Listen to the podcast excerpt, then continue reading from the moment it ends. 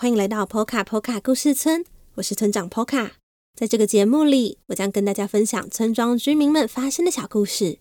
如果你也喜欢我们的故事，欢迎订阅我们的 Podcast 节目 Poka 村长的故事时间，以及 YouTube 频道 Poka Poka 故事村。欢迎收看、收听、订阅与分享。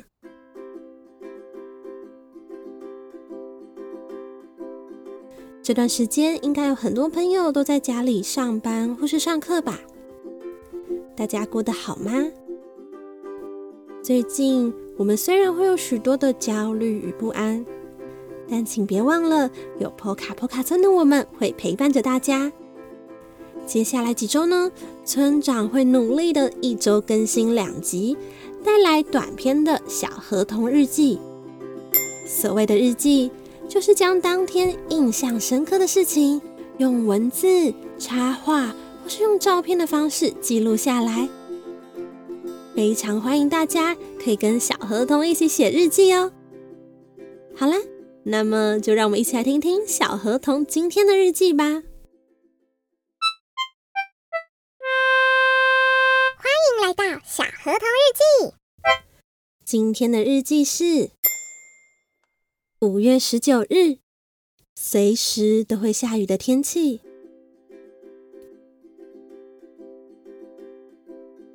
今天，我的妈妈突然想来做松饼，我听了以后吓了一大跳。虽然妈妈喜欢吃美食，但她对料理可以说是完全没有兴趣。最常煮的菜呢？大概就是烤鱼吧，而且还会不小心烤焦。这样的妈妈突然说要做松饼，让人有点意外。啊，原来是因为他得到了一台做松饼的机器，只要将调制好的松饼粉浆倒入机器加热后就完成了。妈妈说。这是连料理白痴都能轻松做出漂亮松饼的机器哦！妈妈拿出鸡蛋、面粉、泡打粉、糖、蜂蜜以及盐巴，按照食谱上的分量一一加进盆子里，搅拌均匀后，松饼粉浆就完成了。好像真的很容易耶！可是。机器是不是要预热呢？我有一点担心的问妈妈。所谓的预热，就是在正式将粉浆倒入之前，先将机器加热。可是妈妈却说不用吧，食谱上没有这样写啊。然后他就非常迅速的将粉浆倒入机器里。我的心里突然有一股不祥的预感。不过。当松饼机盖上，加热一阵子后再打开，我心中那个小小的担心啊，就消失了。因为这个松饼看起来好像真的很好吃哦。松饼被机器烤的金黄色的样子，还不时传来阵阵扑鼻的香味。我和妈妈放了一球香草口味的冰淇淋。还有几颗新鲜的草莓在旁边，并且呢，还为一部分的松饼淋上了甜甜的蜂蜜。就这样，美味好吃的松饼就完成了。味道到底怎么样呢？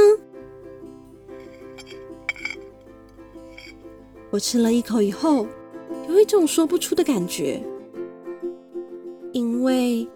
我感受到一阵复杂的味道，松饼甜甜的，可是好像又有一些咸咸的。妈妈，这份食谱真的没有问题吗？但是想到妈妈难得对料理有兴趣，我有一点不好意思让她太伤心。于是我很努力、很努力的说出一声：“嗯。”好好吃哦！我的妈妈呢？她虽然不是很擅长煮饭，可是啊，他的味觉完全没有问题哦。他自己吃了一口以后，也吓了一大跳。到底为什么会这么咸呢？至今仍然是一个谜团。唉，我就知道妈妈煮饭一定不会那么顺利。可是呢，我还是很努力的吃完松饼哦，因为大人说不能浪费食物嘛。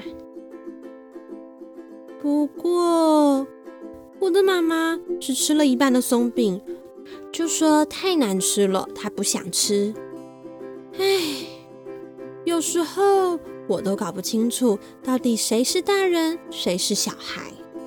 而这一份难吃的松饼激起了妈妈的斗志。她说：“为了我，她明天一定要做出好吃的松饼。”谁可以来救救我啊？谁可以给我们一份好吃的松饼食谱呢？听完小河童一家人做松饼的故事后，想问问大家有没有跟自己的家人一起做过松饼呢？如果大家有好吃的松饼食谱，不要忘记私讯到村庄的 Facebook 或 IG，提供给小河童和他的妈妈哦。最后呢，如果大家喜欢我们的故事，非常欢迎大家用一杯咖啡的钱支持村庄发展，让村长能够将更多村民的故事带给大家。赞助链接呢，在本集简介中。